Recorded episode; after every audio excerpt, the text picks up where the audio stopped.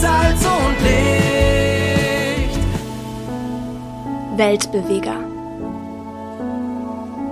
Gespräche über Gottes Wirken heute und Mission weltweit. Herzlich willkommen, liebe Missionsbegeisterten da draußen. Ich begrüße euch zu einer neuen Folge von Weltbeweger, dem Podcast der Allianz Mission. Hier sprechen wir über Gottes Wirken weltweit und Mission heute. Heute habe ich einen Gast im Podcast und zwar ist das der liebe Christoph Schmitter. Christoph, ich begrüße dich ganz herzlich. Hallo, Simon. Christoph, du bist einmal Pastor, Pastor einer freien evangelischen Gemeinde in Würzburg. Aber du bist auch Gründungsmitglied der Beta-Kirche, der ersten digitalen Gemeindegründung im Bund freier evangelischer Gemeinden. Ähm, zum Anfang mal die Frage, was ist denn bitte an einer digitalen Kirche anders als an einer analogen Kirche? Ja, man könnte jetzt sagen, gar nicht so viel oder äh, so gut wie alles. Also ähm, gleich ist, dass wir Gemeinschaft leben, dass wir ähm, Gottesdienste feiern, dass wir ähm, Glauben stärken wollen, Glauben weitergeben wollen. Ähm, anders ist, dass wir einzelne oder dass ich einzelne Menschen in dieser digitalen Kirche noch nie analog gesehen habe. So, also wenn ich zur Beta-Kirche gehe, dann gehe ich eigentlich nur an meinen Computer und mhm. meistens schalte ich Zoom ein und dann treffe ich Menschen mhm. die ich digital ähm, mittlerweile teilweise sehr gut kenne, aber den einen oder anderen noch nie live gesehen habe. Okay. Genau. Ja, das ist erstmal ein spannender Einstieg. Ähm, bevor wir genauer gucken, wie digitales Gemeindeleben dann so praktisch aussieht, ja. wie kam es dazu? Und was, what the hell, was, was bewegt einen dazu, dass man eine digitale Gemeinde mitgründen will? Ja, also ähm, ganz am Anfang stand ein bisschen, muss ich zugeben, einfach mal die Lust, was auszuprobieren. Mhm. Ähm, und im digitalen kann man relativ leicht was ausprobieren, ohne dass es gleich mit einem riesigen Kostenaufwand verbunden ist oder so. Mhm. Also es war die Corona-Zeit. Ähm, jetzt bin ich schlecht im Rechnen, aber ich glaube, es war Herbst 2020. Wir saßen in einer Pizzeria. Also es war die Zeit, wo äh, wo Lockdown war, aber offensichtlich durfte man in der Pizzeria sitzen. Mhm, wahrscheinlich, wahrscheinlich mit einer Maske.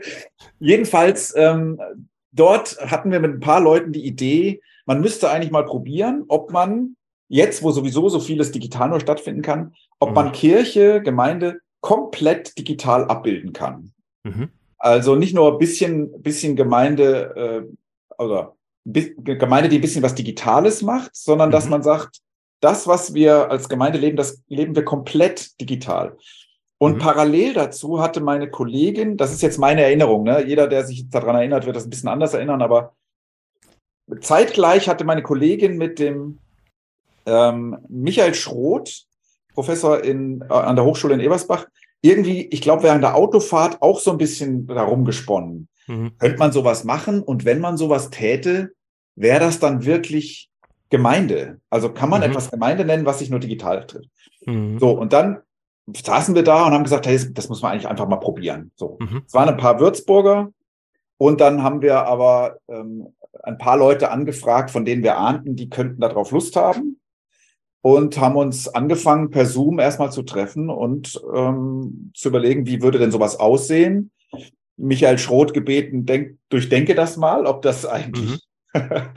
ist das nachher Kirche oder ist das ein Spinnen wir so? Ja. Ähm, ja, und so hat es begonnen. Im Grunde mit Lust darauf, ähm, mal was zu probieren. Und dann war ziemlich schnell im Gespräch klar, dass das Charmante an so einer Kirche wäre, dass Menschen dabei sein könnten, ganz egal, wo sie leben. Hm. Ja. Ähm, genau. Das fanden wir ziemlich charmant. Leute, die vor Ort vielleicht auch keine Gemeinde finden oder keine Gemeinde haben, die ihnen entspricht, so, mhm. könnten dabei sein. Sie brauchen nur das Internet und schon mhm. könnten sie da sein. So. Mhm. mhm. Hat sich dann so entwickelt der, der Gedanke Kirche für die Hosentasche. Mhm. Ähm, genau. Das fanden wir sehr charmant bis heute. ja, jetzt lasse ich dich mal dazwischen fragen. Ich könnte jetzt noch die ganze Geschichte erzählen, aber.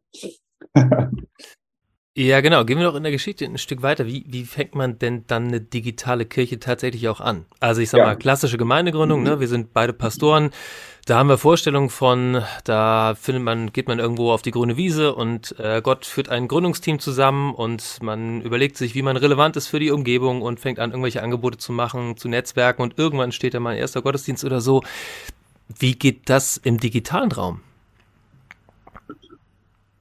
Gar nicht so viel anders, würde ich jetzt mal sagen. Ähm, minus das Risiko.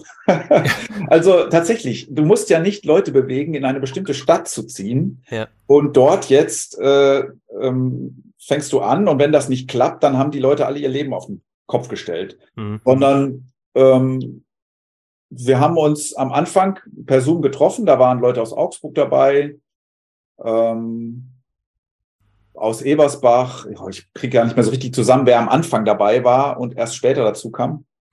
Ähm, wir haben über Werte gesprochen, über auch so Dinge wie, ähm, was machen wir eigentlich mit Abendmahl und Taufe? Hm. Haben wir keine richtige Antwort gefunden, haben trotzdem weitergemacht. Mhm. So. Äh, oder Hochzeiten, wie soll denn das mhm. digital aussehen? Beerdigung. Beerdigung, genau. Es war ziemlich schnell klar, eine digitale Kirche wird schon ähm, angewiesen sein auf sozusagen auf Hilfe im Analogen. Du kannst mhm. nicht alles digital tun. Allerdings war auch klar, jede analoge Kirche ist auch angewiesen auf Hilfe. Also mhm. jede Kirche ist sozusagen, wie hat der Michi das gesagt, defizitär. So, so, wir brauchen immer andere. Ja. Ähm, aber wir haben eine Chance, die vielleicht eine analoge Kirche nicht hat. Und genau, und das Erste, was wir dann wirklich gemacht haben, das, das war ein Jahr später, wir haben ein Jahr lang geplant. Ja, irgendwann kam dann Instagram und so. Aber das Erste, was wir gemacht haben, war ein Hackathon, sozusagen ein Wochenende ähm, lang am Rechner sitzen, acht Stunden am Samstag, am Freitag noch abends welche, am, am Sonntagmorgen welche und gemeinsam mit jedem, der Lust hat, entwickeln, wie würde ein digitaler Gottesdienst aussehen. Mhm. So, und zu diesem Hackathon haben sich dann so, da waren, glaube ich, schon 30, 40 Leute, die wir dann teilweise eben nicht kannten. Das war so der Kick-Off. Die haben da in Arbeitsgruppen zusammen äh, rum äh, experimentiert oder kreative Ideen entwickelt und so. Wie könnte denn so ein, so ein digitaler Gottesdienst aussehen? Denn wir wollten ja nicht einen analogen Gottesdienst einfach abfilmen. Das war ja nicht mhm. die. Mhm. Das haben wir, haben ja viele Gemeinden sowieso schon gemacht, unsere auch.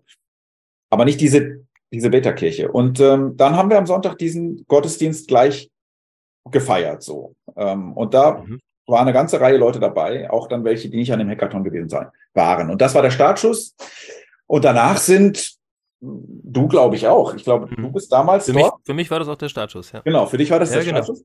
Damals sind dann ähm, eine Reihe Leute hängen geblieben und seither hat sich diese Gruppe, die sich Beta-Kirche nennt, jetzt schon deutlich verändert. Also wenn es am Anfang praktisch ja schon Leute waren, wo sich die meisten kannten irgendwie und mhm.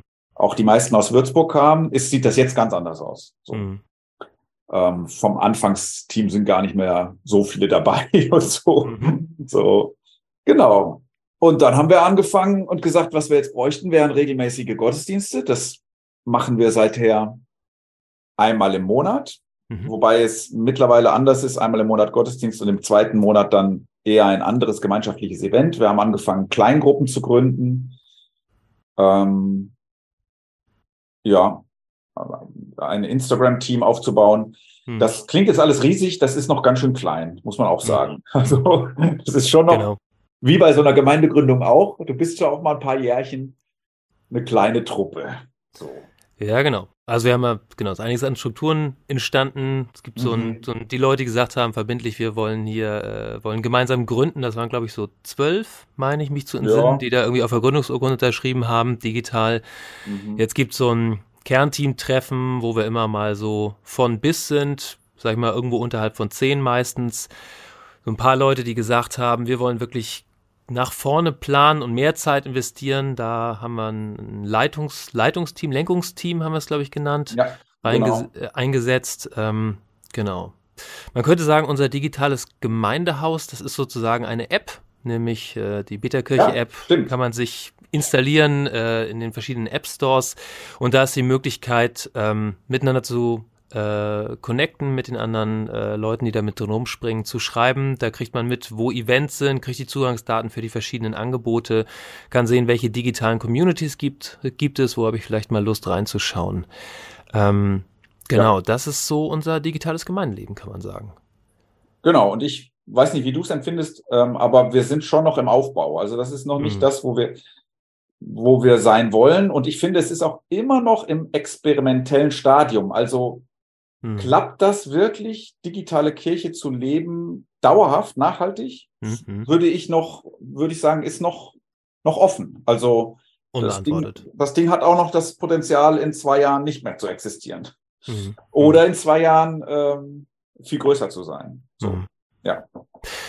Was sind das denn für Leute, die Beta-Kirche mitmachen? Also geografisch, ne, können wir mal sagen, sind wir von, von, von Hamburg bis, äh, bis Bayern und von, von Hessen bis Holland. Ähm, genau. Aber was, was für Menschen sind das, die da in der Beta-Kirche aufprallen? Und vielleicht auch, was hat die Beta-Kirche eine Zielgruppe? Ja, also da stecken wir gerade ähm, drin in Gedanken darüber, haben wir eine und was ist sie? Wer, wer ist das? Mhm. Also, ich würde mal sagen, ähm, wie bei einer Gemeindegründung auch, sind, bildet das Team zunächst mal, ähm, sind das alles Leute, die einen, einen christlichen Hintergrund haben. Das mhm. ist schon so. Mhm. Ähm, es sind sicher Leute, die aus irgendeinem Grund, ähm, naja, es gibt, es gibt Leute, die haben eine Ortsgemeinde und fühlen sich da drin eigentlich pudelwohl haben mhm. aber Lust auf so etwas ähm, Neues und das ist so ein bisschen dann zusätzlich für sie. Ich bin ja mhm. zum Beispiel so jemand. Ja, ich auch. Also ich stecke, ja, du auch. Mhm. Wir stecken in zwei Kirchen gerade. Wir sind eigentlich nicht so wirklich unsere eigene Zielgruppe, muss ich jetzt mal sagen. Wenn wir, nicht, sind von, ja nicht von allen Aspekten auf jeden Fall, ja. ja, wir sind auch, erstmal sind wir einfach so, aber wir haben vielleicht so ein bisschen Lust am Digitalen. Ähm, mancher ist so ein bisschen nerdig unterwegs oder, oder zumindestens äh, mag er das. Ähm, so, dann haben wir Leute, und das war interessant am Anfang, auch eine ganze Reihe äh, Theologen, PastorInnen, die aufgesprungen mhm. sind, mhm. die ähm, aus irgendwelchen Grund im Moment keine Gemeinde haben oder ähm, was weiß ich, gerade vom Pastor zum zum Professor werden und sagen, ja, ich verlasse jetzt gerade meine Gemeinde. Jetzt mhm. könnte ich eigentlich mal, das hier wäre eigentlich interessant für mich. Mhm. So. Wir haben auch Leute, die aus irgendeinem Grund vielleicht enttäuscht sind von dem, wie Gemeinde für sie bisher war. Mhm. Oder, oder ja, so. Mhm. Ähm, also es gibt verschiedene Gründe, warum Menschen eine neue Gemeinde suchen. Und jetzt müssen sie halt ihren Wohnort nicht verlassen, mhm. sondern können bei uns aufschlagen. Ich glaube nicht, dass wir bisher Leute aus bestehenden Gemeinden rausgezogen haben, quasi. Das mhm. scheint nicht so zu sein. Also, mhm. ja, für jemanden, der sich in seiner Gemeinde wohlfühlt, ist eine digitale Kirche jetzt eigentlich keine so charmante, attraktive Sache, dass wir da Leute aus Gemeinden rausziehen mhm. und, und, die verlieren ihre Mitarbeitenden. Das ist eigentlich bei uns, mhm. ja, glaube ich, bisher nicht so der Fall. Für manche ist es vielleicht so ein bisschen so ein ergänzendes Ding. Mhm. Guck abends da auch noch mal rein oder so. Mhm. So, und dann haben wir aber auch Leute, die tatsächlich vor Ort keine haben. Also ja. die sagen, also ich bin ein bisschen gemeindelos und hier, wow, ich kann wieder dabei sein. So. Mhm. Oder die umziehen, weil jetzt gerade jemand äh, zieht nach Kiel, mhm. aber hat die Gemeinde dabei. Das, Total cool. Das ist natürlich cool. Ja. So. Ähm, und dann bist du plötzlich in einem Halt, so, wo du, obwohl du vorher eigentlich mehr so ein, so ein kleines Projekt, was alle zwei Wochen mal in deinem Leben aufschlägt und jetzt bist du äh, ein Kontakt zu deinen alten Freunden. Also ja, Aha. genau. Aha. So, du hast mich zur Zielgruppe gefragt. Sorry, ich mache gerade noch ja. ein bisschen weiter. Also wir haben jetzt uns ähm, schon auch ein bisschen strukturiert darüber nach, äh, nachgedacht. Mhm. Was ist unsere Zielgruppe? Und wir haben mal so, so, noch, so Menschen identifiziert, wie ich sie jetzt gerade beschrieben habe, Mhm. Aber ähm, wahrscheinlich sind es auch Leute, die, ähm, oder wir wären auch äh, attraktiv für Leute, die beruflich so viel unterwegs sind oder im Schichtdienst stecken oder so, dass das normale Gemeindeleben, der normale Gemeinderhythmus für sie schwierig ist. Mhm. Ähm, und ja, Leute, die irgendwo, äh, sagen wir mal, in der Diaspora wohnen. Also, Ja. Internet gibt's fast überall, aber, aber Gemeinde nicht. Also ich sag mal, Mhm. mein Traum wäre irgend so ein Typ, der auf der Alp lebt und dort Kühe hütet, aber äh, einen Internetzugang hat oder so. Ja. Ja. ähm, ja, die meisten sind wahrscheinlich auch so zwischen Mitte 20 und Mitte 50, ähm, so Mhm. oder, oder, oder Anfang 50, irgendwie so. Also zumindest Mhm. im Moment so. Hm. Ähm, genau. Jugendliche, zum Beispiel Teenager, sind im Moment nicht unsere Zielgruppe. Fänden wir cool, aber ist im Moment einfach nicht so. Nee. Ja. Und wir haben auch darüber nachgedacht, sind wir eigentlich in unserer Zielgruppe eigentlich der Mensch, der ähm, mit Glaube so gar nichts am Hut hat, also auch wirklich keinerlei Kontakt zur Kirche hat und so. Hm. Und so, so, sofern wir das im Moment sehen können, ist das für eine digitale Kirche eher schwierig. Mhm. Ähm, also jedenfalls nicht, nicht so viel leichter sozusagen als jetzt ähm, für, eine, für eine andere Gemeinde. Also man, soll, man sollte ja meinen, dass es so viel leichter Ja. wäre, weil ja so die Hemmschwelle, in eine Gemeinde zu gehen, geografisch so viel höher sein könnte, als äh, an einem digitalen Gottesdienst teilzunehmen. Genau, aber es gibt da irgendwelche Studien, die Mhm. kann ich jetzt nicht, nicht zitieren, aber äh, wir haben schlaue Leute im Team, die das Aha. können, Ja. die das könnten. Und die sagten also, es gibt Studien, die zeigen also so eine, eine Primärerfahrung, also wirklich die aller, der allererste Kontakt mit christlichem Glauben ist Mhm. selten in, im Internet, sondern eher irgendwie woanders und dann kommt das Mhm. Internet dazu. Ähm, du brauchst immer irgendein Beziehungsnetzwerk, ähm, was zumindestens, wenn da draußen mehr werden soll als nur, ich habe mal bei, bei, bei Instagram irgendwo reingesetzt und bin dann weitergehüpft so, Mhm. ähm, dass sich Glaube dann auch entwickeln kann und so. Mhm. Ja, also Mhm. hätte ich auch anders gedacht, aber diese Studien Mhm. sagen es so. Ja, vielleicht äh, wird es in einigen Jahren noch andere Studien geben, die anderes Ja. sagen. Ja, Aber es Ja. ist erstmal so wahrzunehmen. Ähm, genau. Wir waren da für einen Moment auch ein klein bisschen ernüchtert über diese Studie und haben dann gedacht, okay, äh, das, da geben wir jetzt nicht auf wegen. Ja. Denn ähm, das ist schon bei jeder Gemeindegründung ja irgendwie schon ein Wunsch. Wir wollen Menschen erreichen, die sonst mit Kirche gar nichts am Hut hätten. Mhm. Also, Mhm. ähm, Tauchen wir da doch nochmal einen Schritt tiefer ein. Also bei der Frage klar, ähm, Mhm. Winterkirche wünscht sich Leute zu erreichen, die es noch gar nicht kennen. Gleichzeitig ähm, die konkrete Frage, wo, erl- wo erlebst du denn, dass konkrete Menschen in dieser konkreten digitalen Kirche Glaubensschritte tun? Wie, wie passiert Glaubensleben in dieser di- digitalen Kirche? Wo erlebst du das bei einzelnen Menschen? Jetzt ist ja die Frage, was ist ein Glaubensschritt? Also, wenn ich das jetzt mal, äh, ich glaube, was ich nicht äh, messen kann oder ähm, be beschreiben kann jetzt, dass ich irgendwo beobachte, ah, da ist jemandes Glauben tiefer Mhm. geworden oder so. Oder Mhm. also das, klar, wir sind in einer, in einer Kleingruppe und sprechen da viel über Glaubensfragen und so und Ja. ich gehe davon aus, dass sich dann Glaube verändert, aber das kann ich natürlich nicht Mhm. messen.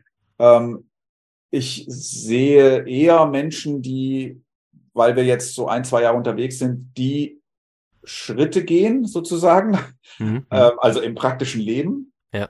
Und wo ich, wo mein Eindruck ist, Beta-Kirche ist ihnen jetzt so ein bisschen an der Seite. Mhm. So. Mhm. Äh, genau. Also ist tatsächlich eine Gemeinschaft, die nicht einfach nur, das sind nicht nur Kacheln auf dem Bildschirm, das Mhm, sind Menschen, mhm. die, die mit mir sind. Mhm. So. Und da hat man natürlich mitbekommen, wie einzelne Schritte gehen, ähm, Mhm. in andere Städte ziehen oder Herausforderungen annehmen Mhm. oder, oder Fragen durchdenken oder so, oder man füreinander betet oder jemand krank ist. Und das, was man so im normalen Gemeindealltag auch mitbekommt.